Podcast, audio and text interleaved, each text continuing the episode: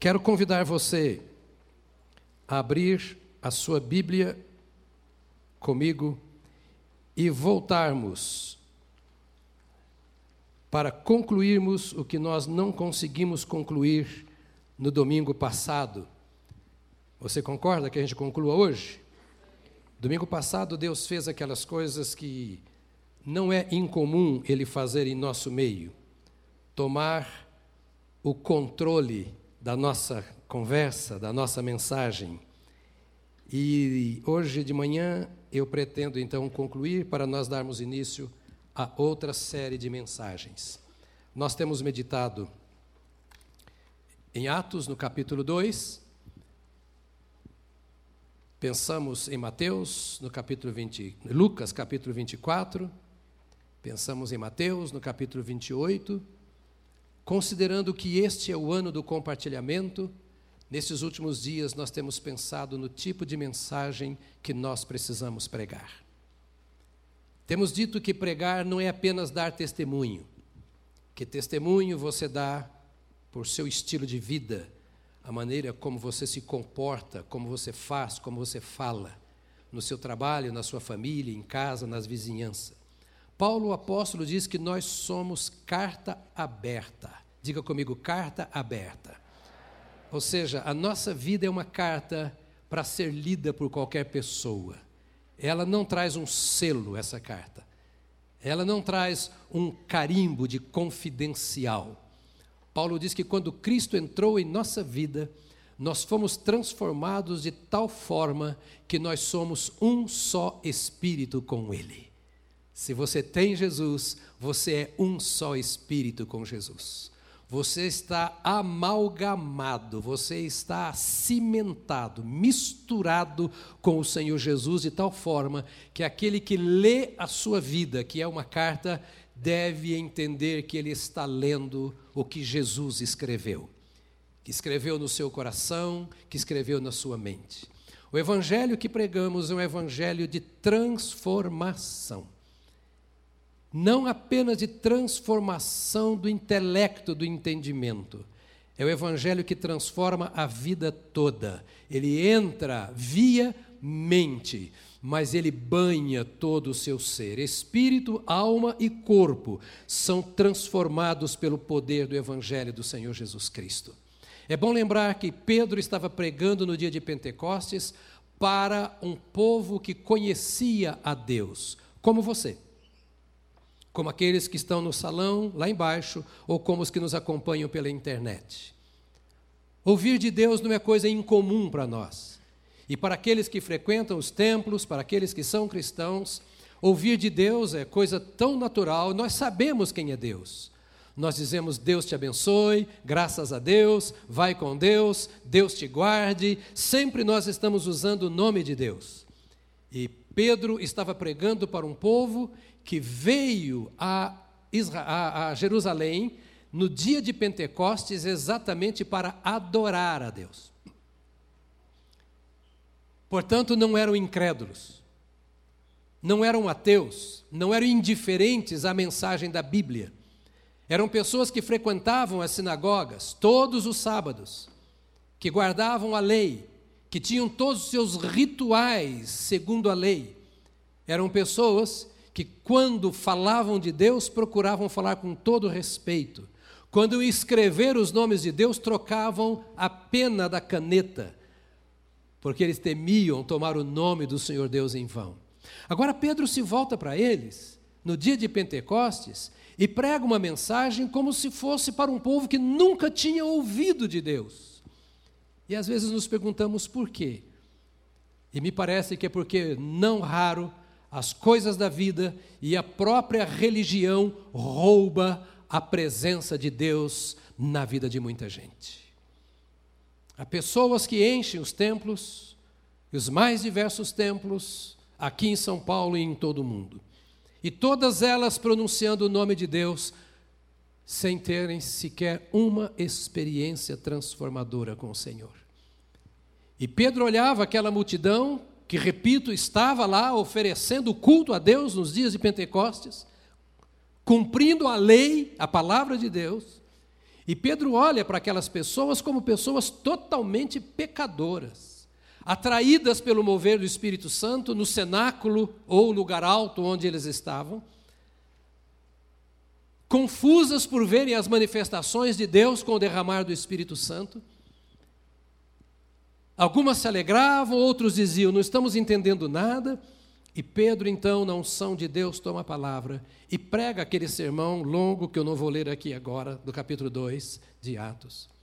E nesse sermão, Pedro faz questão de destacar algumas coisas.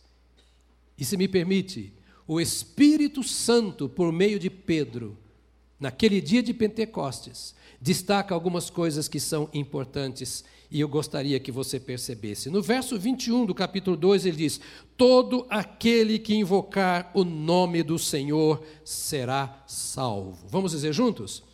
Todo aquele que invocar o nome do Senhor será salvo. Pode dizer para quem está ao seu lado para me ajudar, por favor? Diga: Todo aquele que invocar o nome do Senhor será salvo.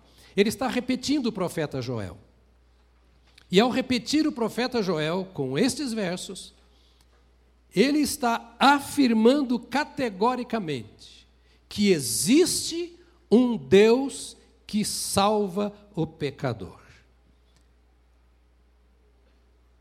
É tão simples, mas isso tem um significado. Significa que o homem precisa ser salvo e que se ele não for salvo, olha que conversa simples, naturalmente ele é um perdido. Então que o homem não nasce salvo, que ninguém é salvo porque nasceu de uma família que servia a Deus, que ninguém é salvo porque frequenta uma igreja que tem gente que diz que é salvo, que ninguém é salvo porque passou por batismo, Ninguém é salvo porque já se reencarnou 600 vezes e purificou dos pecados e agora é salvo. Ninguém é salvo a não ser que tenha sido salvo por Deus. Que não existe um outro processo para a salvação. Que não existe um outro meio de salvação. Que não existe qualquer outro ou qualquer outra coisa que possa salvar a não ser o próprio Deus que criou o homem que se perdeu. Simples, não é verdade? Mas aquelas pessoas que frequentavam o templo em Jerusalém precisavam ouvir isso porque não tinham experimentado esta realidade. Há muita gente tentando se salvar, e esta é a mensagem, o compartilhamento que precisamos aplicar nos nossos, no nosso dia a dia. Há muita gente tentando se salvar, como aqueles que viam e ofereciam sacrifícios. Traziam seus bois, suas ovelhas, seus pombos, e ofereciam no altar como um sacrifício a Deus, e saíam dali pensando que estavam salvos, como alguns que dão as suas ofertas, as suas esmolas, fazem os seus sacrifícios pessoais, são membros de uma religião, fazem o seu, sua meditação a seu modo, procuram ser gente boa, pensando que são salvos. E Pedro olha para aquelas pessoas, repito, religiosas e bem intencionadas, e diz para elas: é preciso que vocês entendam que todo aquele que invocar o nome do Senhor será salvo. Ou seja, há um Deus que salva, só Deus salva, e para que você seja salvo, você precisa chamar pelo nome do Senhor invocar o nome do Senhor. Significa chamar para dentro o nome do Senhor. E a expressão nome do Senhor, na cultura oriental, sobretudo na cultura antiga, o nome significa aquilo que a pessoa é.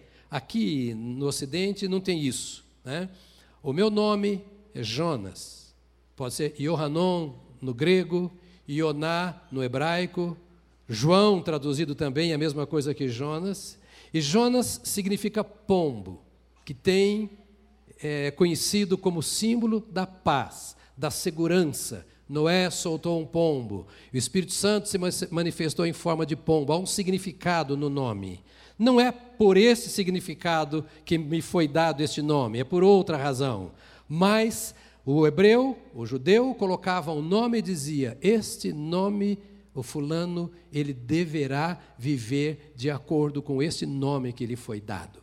O nome de Jesus significa a pessoa de Jesus, a natureza de Jesus, Jesus mesmo. É invocando o nome do Senhor Jesus que nós somos salvos. E agora Pedro diz: há um Deus que salva. Aliás, diga para o irmão: há um Deus que salva. Significa você não precisa se perder. Se perde quem quer. Se afunda na perdição e no caminho da perdição quem quer, quem escolhe. Porque ninguém é obrigado a não saber se é salvo ou não. Todos podem ter consciência se são ou não são salvos. Aquele que não tem consciência é porque não buscou a salvação em quem realmente pode salvar. Há um Deus que salva. Há esperança para o homem, porque quem salva é Deus. Eu repito que para mim tem muito significado isso. Não são os anjos que salvam não arcanjos, não querubins, não são as minhas obras, eu não posso salvar a mim mesmo, eu não posso salvar a você. A igreja, por mais linda, abençoada e perfeita que seja, não me salva. Há um Deus que salva e só Deus salva.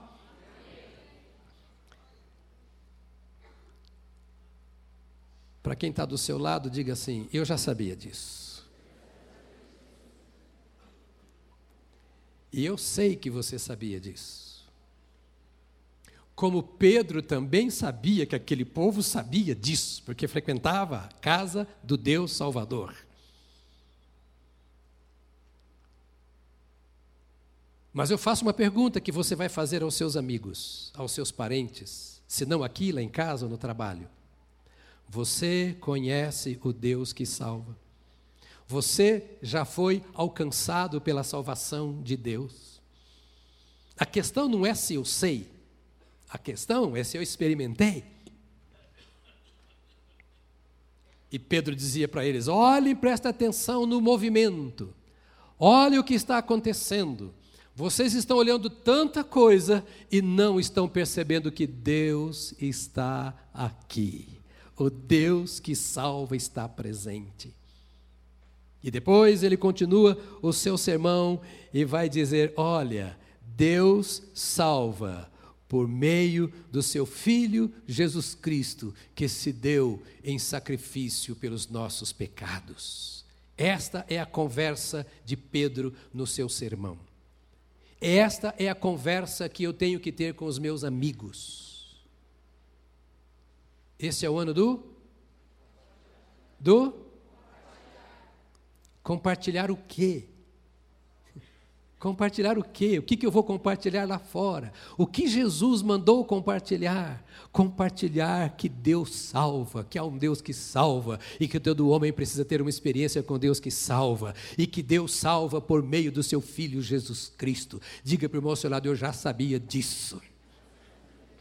Então não fale do Corinthians amanhã, fale do Deus que salva tem coragem de discutir tantas coisas. Nós temos coragem de falar se o PT tem razão, se o PSDB tem razão, se o Temer está certo ou se tem que colocar outro no lugar. Nós falamos da economia, nós falamos da moral. Nós precisamos falar que Deus quer salvar o homem do seu pecado, que Deus quer tirar o homem da sua mera religiosidade, da sua frequência aos templos, e Deus quer compartilhar de si mesmo com a sua criatura, e que o homem foi criado à imagem e semelhança semelhança de Deus e precisa voltar a ser e viver como imagem e semelhança de Deus, e que não é possível que isso aconteça de outra maneira que não por meio de Jesus Cristo, aquele que deu a sua vida por nós.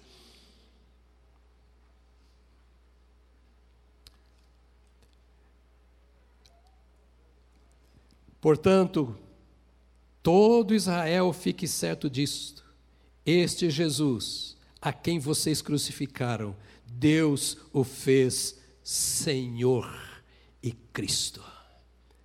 Quem confessar o nome do Senhor será salvo. E depois ele diz: Deus fez de Jesus Senhor e Cristo.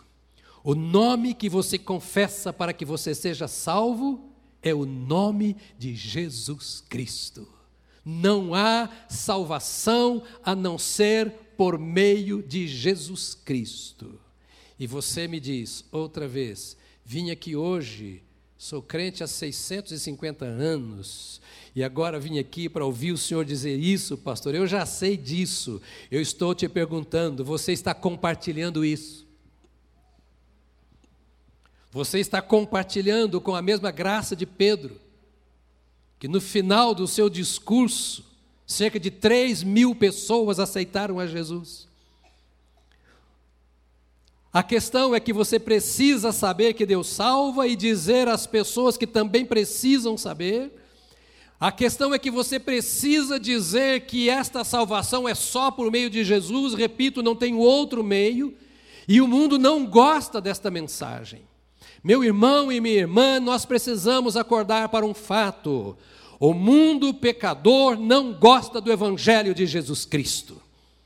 Quando você conversa com eles que vai orar para que eles sejam abençoados, e eles ficam felizes porque querem a bênção. Você vai orar pelo casamento ficam felizes. Convida para uma reunião que vai aprender sobre casamento, vem. Quando você fala que vai orar para que Deus abra a porta de emprego, para que seja curado, querem. Mas quando você diz que só Deus salva e que eles precisam entregar a vida a Jesus e confessar o nome de Jesus para serem salvos, agora não. Porque entregar a vida a Jesus é morrer para si mesmo. Entregar a vida a Jesus é abrir mão da sua própria vida, não é entregar a vida a uma religião. Por isso eu não prego o cristianismo, eu prego Jesus. Cristianismo é um sistema contaminado de erros e muitos erros, acertos e alguns acertos, mas em Cristo Jesus não há contaminação nenhuma. Ele é santo, santo, santo, santo. Nós cantamos a Ele agora, Ele é santo.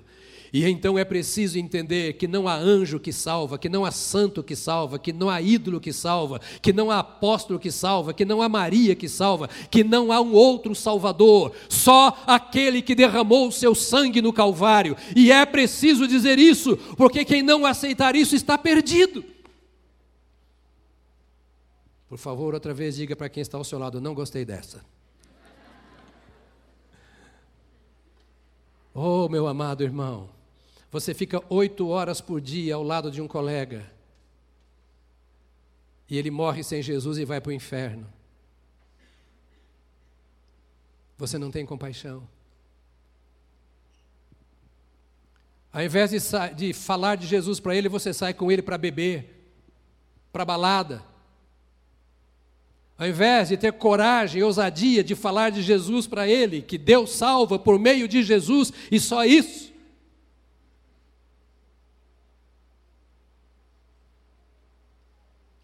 Você vai para um final de tarde, para um botequim, para uma balada. Duvido que você consiga falar em línguas nesses lugares. Que você consiga profetizar.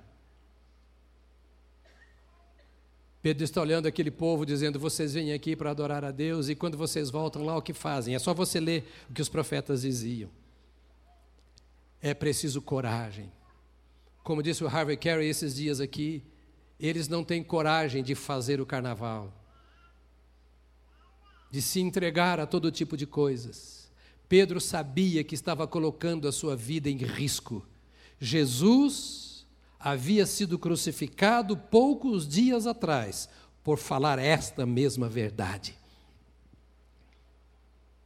Recebi um vídeo ontem de uma professora, serva de Deus, aqui de São Bernardo do Campo, que foi demitida do quadro de educação do município porque se levantou contra a ideologia de gênero num encontro de pais e alunos quando essa ideologia de gênero era pregada. Foi mandado embora. Que preço nós estamos pagando pelo nosso cristianismo? Pedro não tinha certeza o que ia acontecer com ele a hora que saísse dali.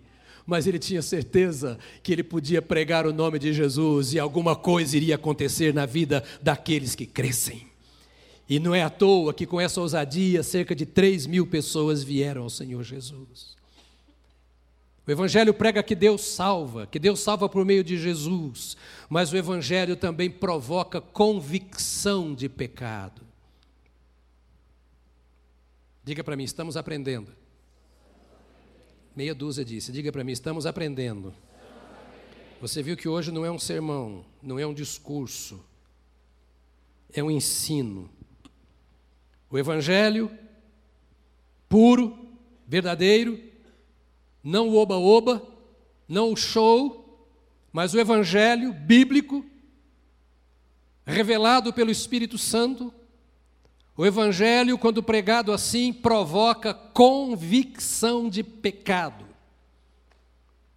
Não tem esse negócio que vem aqui porque Deus vai fazer, Deus vai fazer. Tem sim, vem aqui porque você tem que fazer uma decisão. E a decisão que você tem que fazer ou tomar é abandonar o pecado.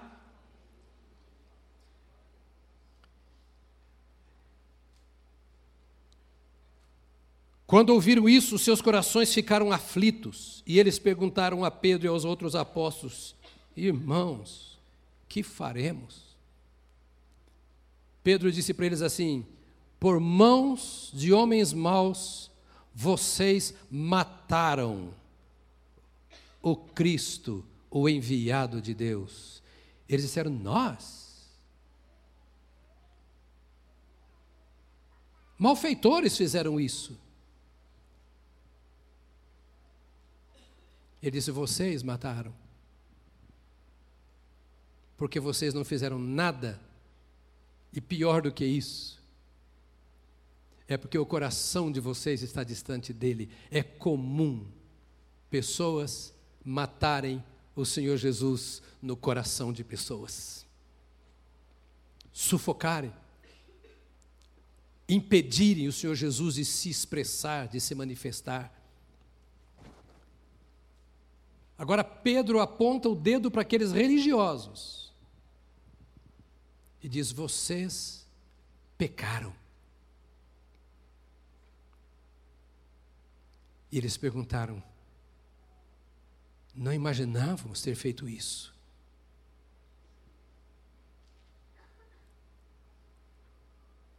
Não há conversão sem convicção de pecado.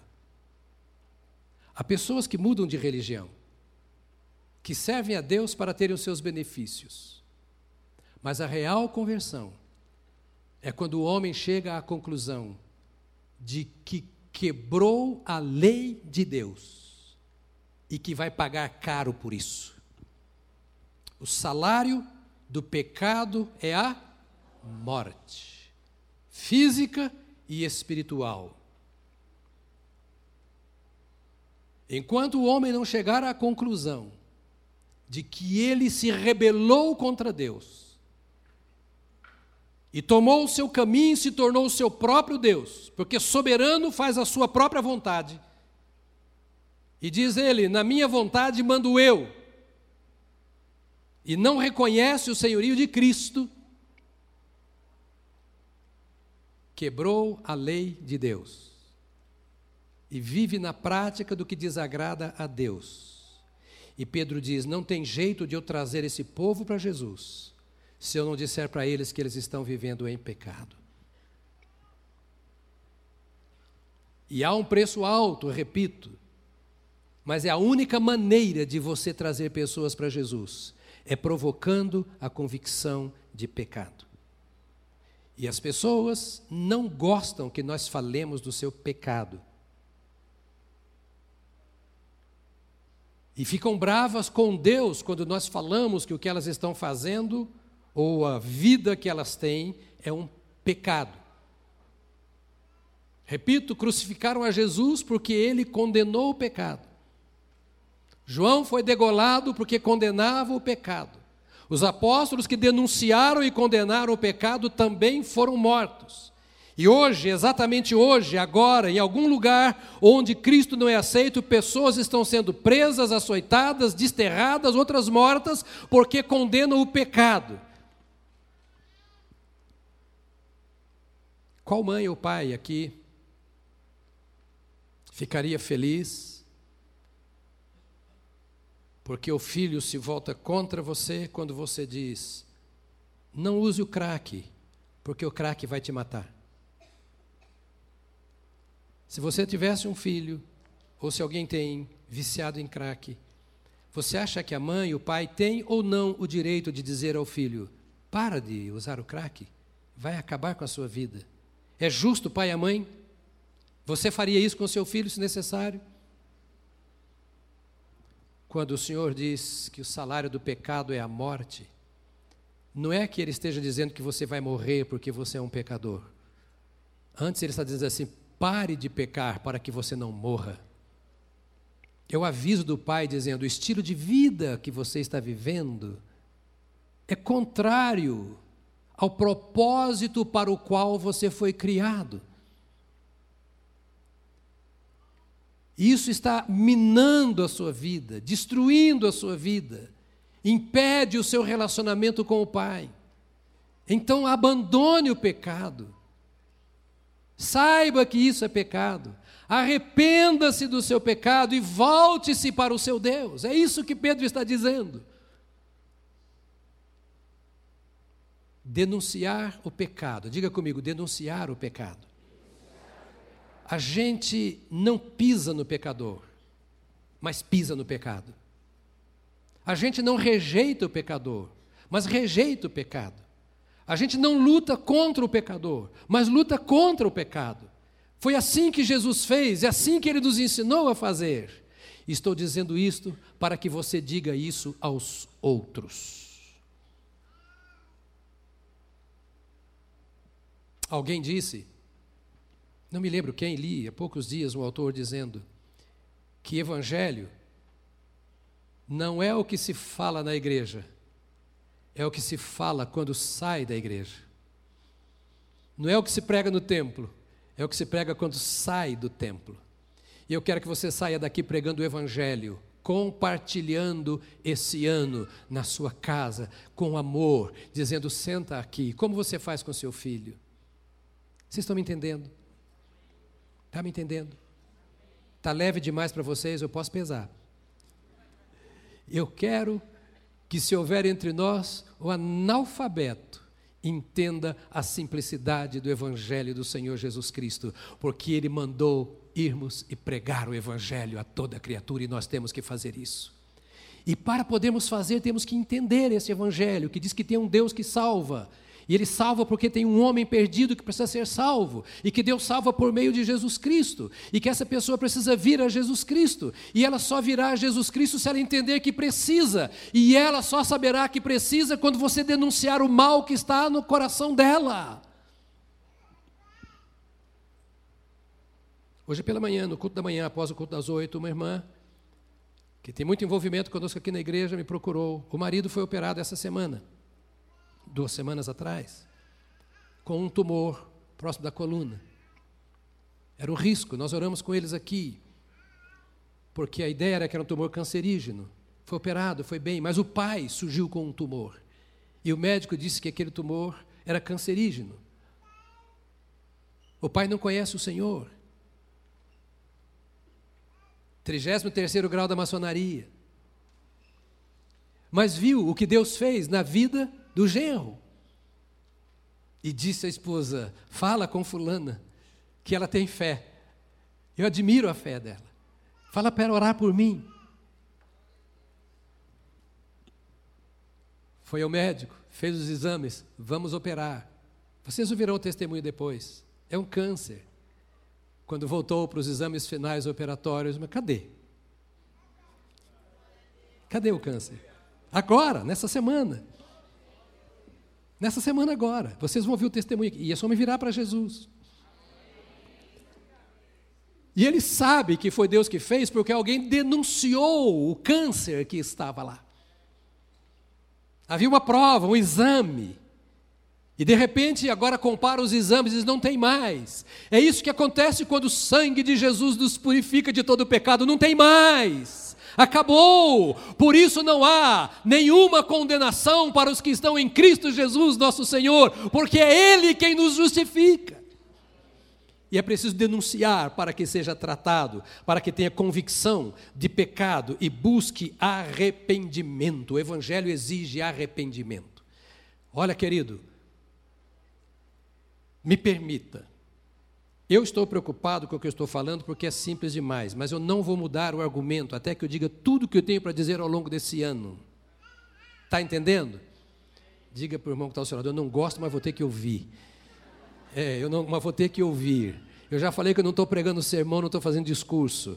É porque eu não quero, não posso dar o direito, porque Deus não dá o direito de termos uma igreja doente. Não posso dar a ninguém o direito, no que depender de mim, de viver sendo massacrado, oprimido pelo pecado, triste, sem solução, sendo que há solução em Cristo Jesus, nosso Senhor. Eu preciso denunciar isso. E o Evangelho, quando pregado, como a palavra de Deus nos ensina a pregar, ele exige arrependimento. Capítulo 24 de Lucas, o mesmo Lucas que escreve Atos no capítulo 24, Jesus aparece e diz a eles assim: Está escrito que essas coisas haveriam de acontecer, e que o evangelho deveria ser pregado em todo o mundo, ou seria pregado em todo o mundo, para o arrependimento, para a remissão de pecados. Arrependimento para a remissão de pecados. Não há salvação onde não houve arrependimento. Repito que salvação não é mudança de religião, não é mudança de igreja, não é muda... salvação é mudança de vida. É a consciência que você tem de que fez aquilo que não deveria ter feito.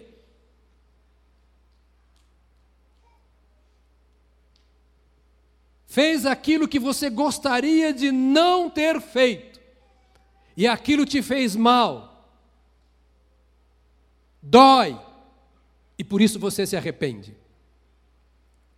Enquanto não houver dor, não houve arrependimento.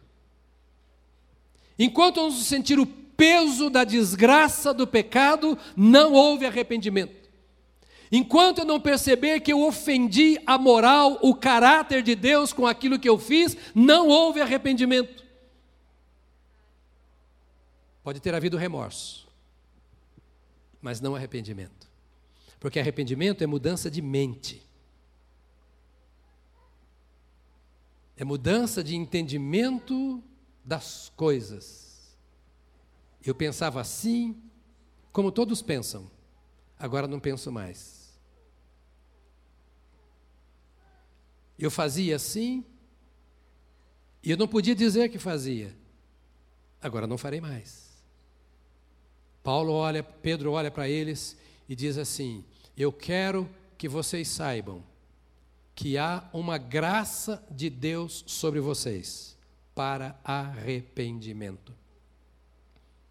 Deus não só exige o arrependimento, Ele dá a graça do arrependimento. Ele exige uma coisa que eu não posso dar. Você está comigo ainda? Em menos de uma hora nós acabamos. Deus exige de mim o arrependimento e eu não tenho poder para me arrepender. Arrependimento é coisa difícil. Reconhecer o próprio erro,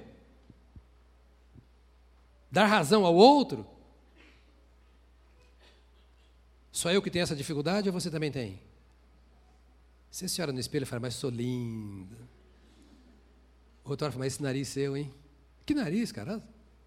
Eu não vi o meu nariz. Eu não consigo aceitar que quebrei a lei de Deus. Isso que é a minha natureza. Eu sou assim mesmo, eu sou homem. Ah, a carne é fraca.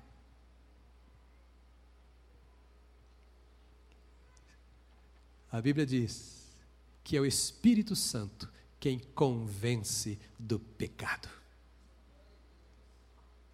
Não é vendo televisão e me enchendo das coisas da vida o tempo todo. Se eu quero consertar a minha vida, eu preciso de relacionamento com o Espírito de Deus. Por isso, essa mensagem veio no dia de Pentecostes, o dia mais marcante da história da igreja depois da ressurreição de Jesus Cristo. Só o Espírito Santo. Não tem pai, não tem mãe, não tem pastor, não tem igreja, não tem anjo, não tem arcanjo, não tem querubim, não tem serafim, nenhum hoste celestial. Ninguém consegue me convencer do pecado. E o indivíduo lê a Bíblia e vê que aquilo é pecado, porque está na Bíblia, mas se o Espírito Santo não vivificar aquilo, ele não vai se arrepender. Ele não vai acreditar na Bíblia, vai dar razão a si mesmo. A culpa é do pai, da mãe, é do espírito familiar, da que geração. Ele culpa todo mundo. Ele não diz assim: eu pequei. Mas Davi disse no Salmo 51: pequei.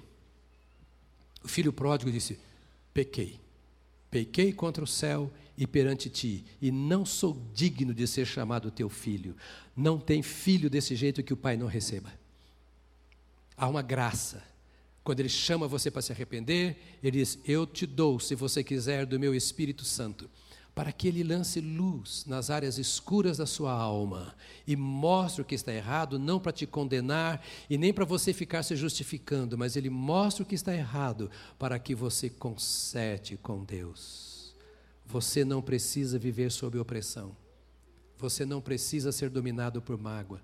Você não precisa ter medo. Você precisa se arrepender arrepender. Esta é a mensagem do Evangelho. E eu vou dizer a penúltima coisa. Diga para mim, é só a penúltima. Estou terminando. Senão, senão eu não termino a mensagem. O Evangelho exorta com relação à santificação. Com muitas outras palavras, os advertia e insistia com eles: salvem-se desta geração corrupta. Esta frase parece que foi escrita para o Brasil em, 19, em 2018. Salvem-se desta geração corrupta. Por favor, ponha a mão no seu peito e diga para si mesmo: salve-se desta geração corrupta. Veja que o verbo está na voz reflexiva. Salve a si mesmo. Salve a si mesmo desta geração corrupta.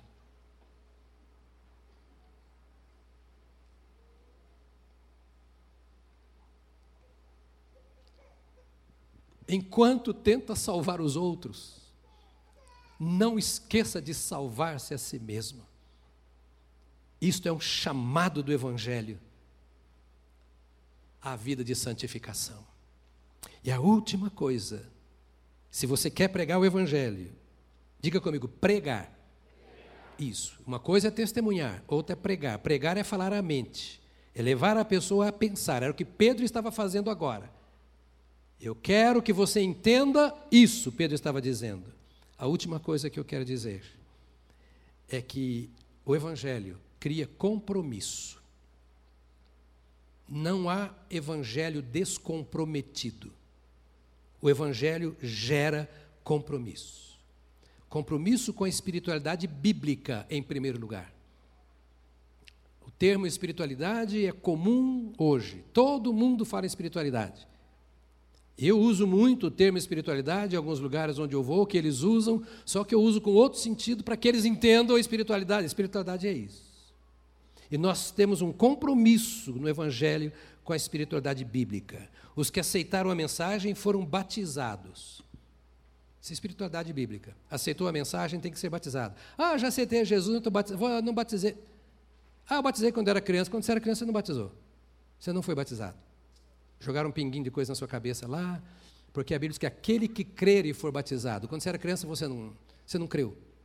Foi batizado pela religião, pela, pela. É crer. Ah, mas eu confirmei depois. Então seja batizado. Aquele que crê deve ser batizado. E a Bíblia está dizendo aqui isso. Os que aceitaram a mensagem. Ou seja, você aceitou, entendeu a mensagem, concordou com a mensagem, recebeu a mensagem e então pode ser batizado. E se você recebeu a mensagem e não foi batizado ainda, precisa ser logo. Ontem nós realizamos batismos na inauguração do templo lá. Temos mais um grupo de pessoas para ser batizados aqui. Por que batizamos? Porque é compromisso. Não há evangelho sem compromisso. A pregação do Evangelho é chamar você para Jesus e para o corpo do Senhor Jesus Cristo. E naquele dia houve um acréscimo de cerca de 3 mil pessoas. Não vou nem falar mais sobre o compromisso, outro dia falamos sobre isso, porque nós somos uma geração descomprometida, inclusive com Deus. Então precisamos aprender isso. Pregar o Evangelho é criar compromisso com a espiritualidade bíblica. Pregar o Evangelho é gerar compromisso com a família da fé. Não dá para você pregar o evangelho e deixar a pessoa lá fora, a Deus dará. Precisa trazer para a família, para o seio da família, para ela ser cuidado. Eles estavam juntos, diz a palavra de Deus. Todos que criam estavam juntos. E nós precisamos estar juntos. E agora, eu não dei nenhum puxão de orelha hoje, né? Eu vou dar um agora. Estar junto não é vir uma vez por mês para tomar a ceia, viu, irmão? Estar junto é estar junto. Estar junto não é vir num culto num dia, no outro eu vou no outro, culto no outro, no outro para ver o que acontece. Estar junto é criar compromisso de relacionamento para que o mundo veja o que é a vida de uma sociedade que serve ao Senhor Jesus Cristo, que é luz. Vós sois, no plural, a luz do mundo. Por fim, cria um compromisso com a adoração a Deus. Diz que eles estavam juntos louvando a Deus. Olha o que o Evangelho faz. Pega lá em cima falando Deus que salva.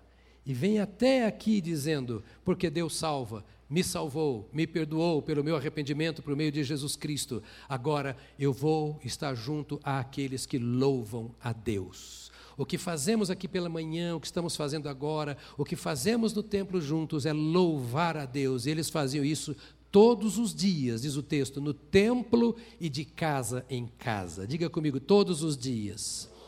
Hoje a nossa sociedade não permite que estejamos no templo todos os dias, mas permite que nós estejamos em casa todos os dias. E nós devemos louvar, é um compromisso gerado. Vamos ficar de pé? E esse compromisso, essas coisas, fazem, sabe o quê? Veja a Batista do Povo.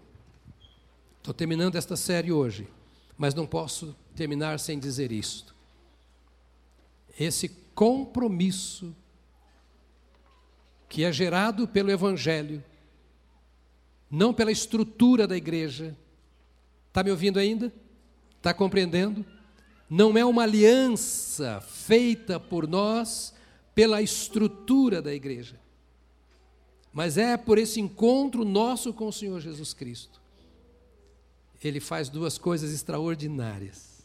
A primeira, conquista a simpatia do povo. O povo olha e fala assim: é esse Deus que eu quero. É adorar a esse Deus assim que eu quero adorar. É entender esse Deus assim que eu quero. Eu não quero um Deus opaco, apagado, inativo.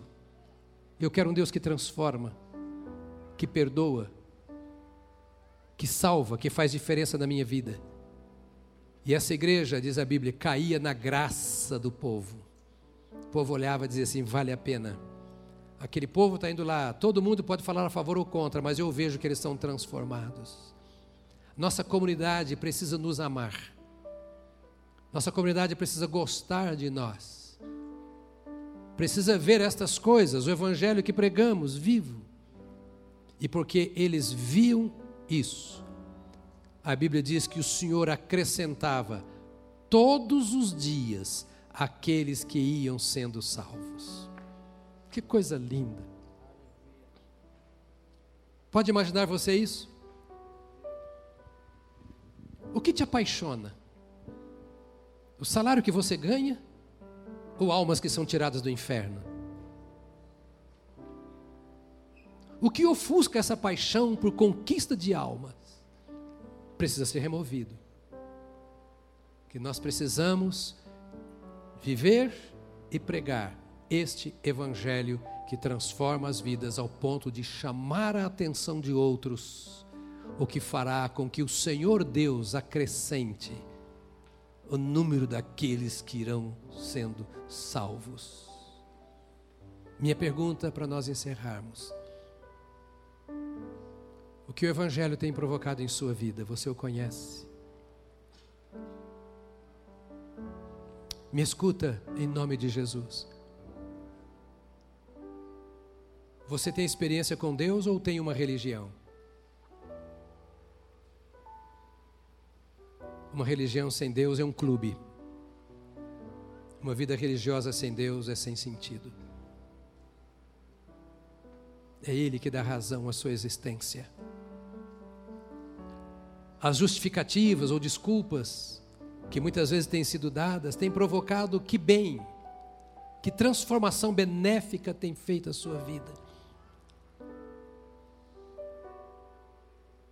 Você entende que precisa ser salvo porque alguma coisa não boa domina o seu coração e você não percebe a presença de Deus que te criou a imagem e semelhança dele. Que tal nesta manhã você parar para pensar um pouco mais profundamente sobre sua vida e sobre a sua eternidade? Parar de filosofar e de se justificar, de discutir essas coisas e responder uma pergunta: você está bem com Deus, o seu Criador? Você tem falado com Ele, Ele tem falado com você. Você tem convicção de que Deus tem dirigido a sua vida? A misericórdia de Deus tem te sustentado, dando a você a oportunidade de se voltar para Ele e você não fez ainda?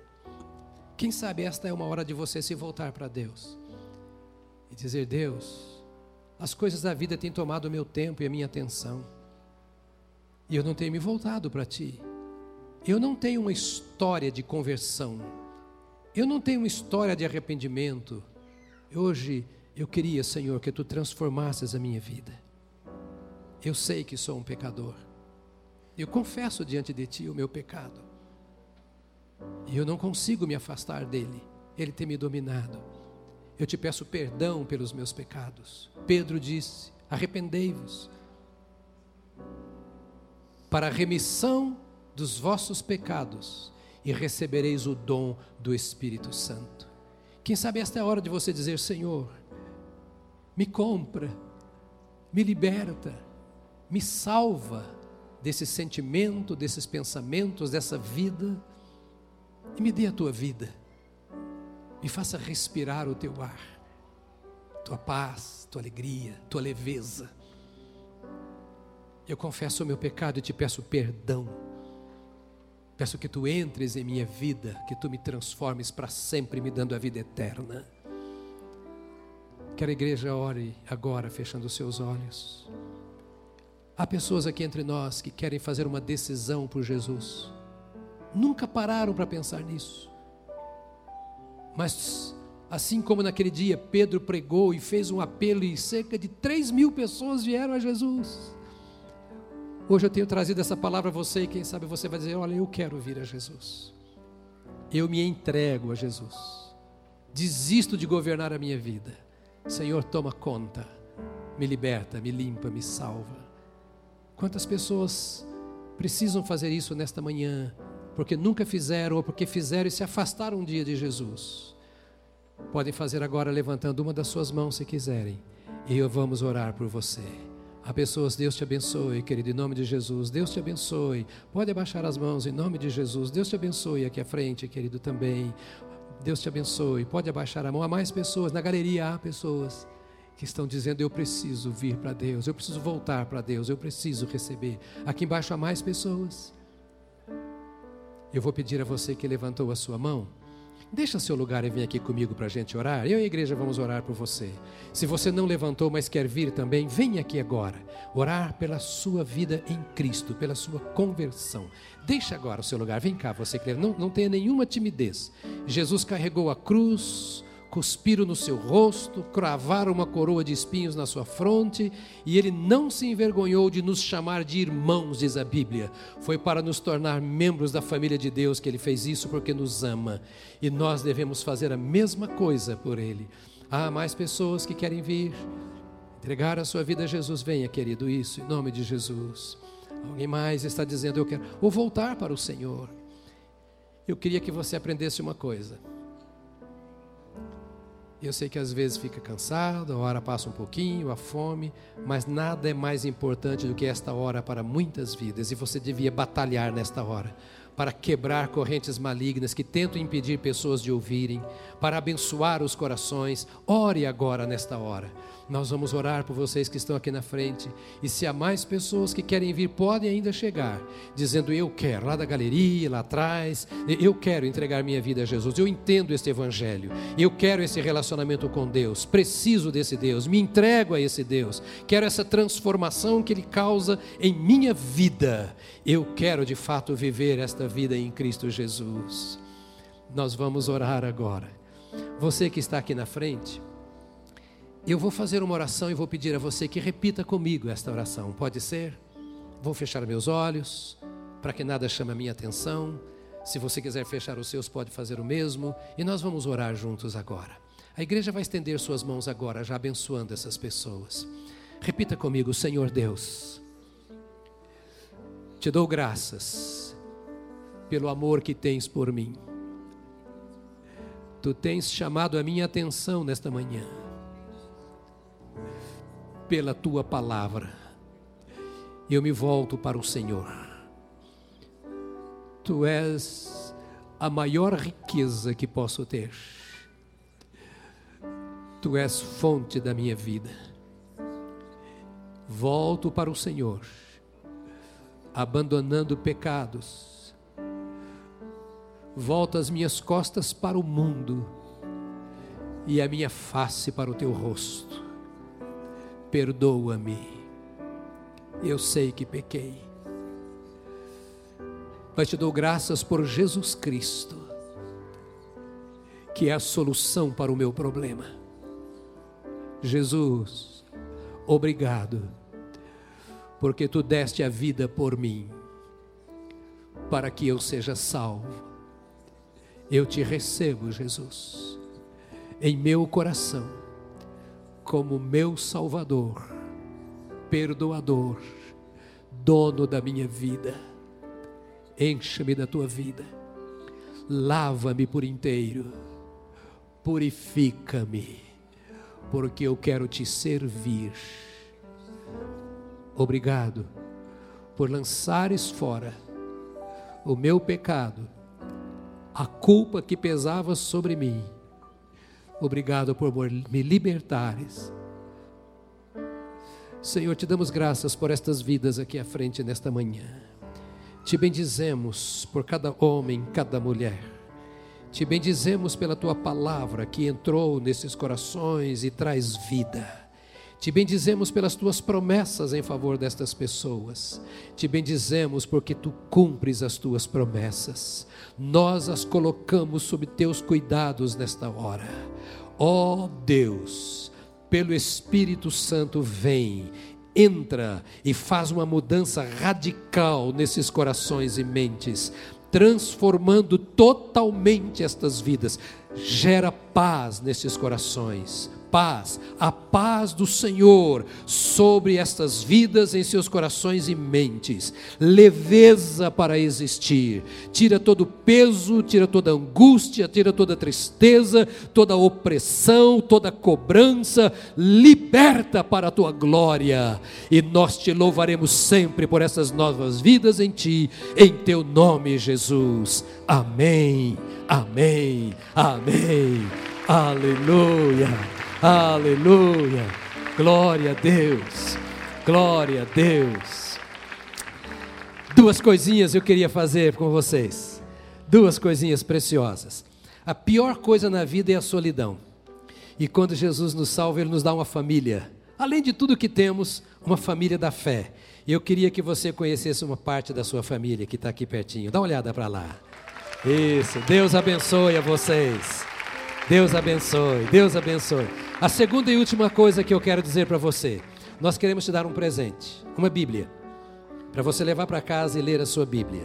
Mas vamos fazer outra coisa, vamos anotar o seu nome, porque vamos ligar para você fazendo uma pergunta: Como você está? Posso te ajudar na caminhada da fé? Se você falar, eu quero que vocês me ajudem a entender melhor a Bíblia, a caminhar com Deus, alguém vai te procurar e vai te ajudar. Mais nada vão pedir.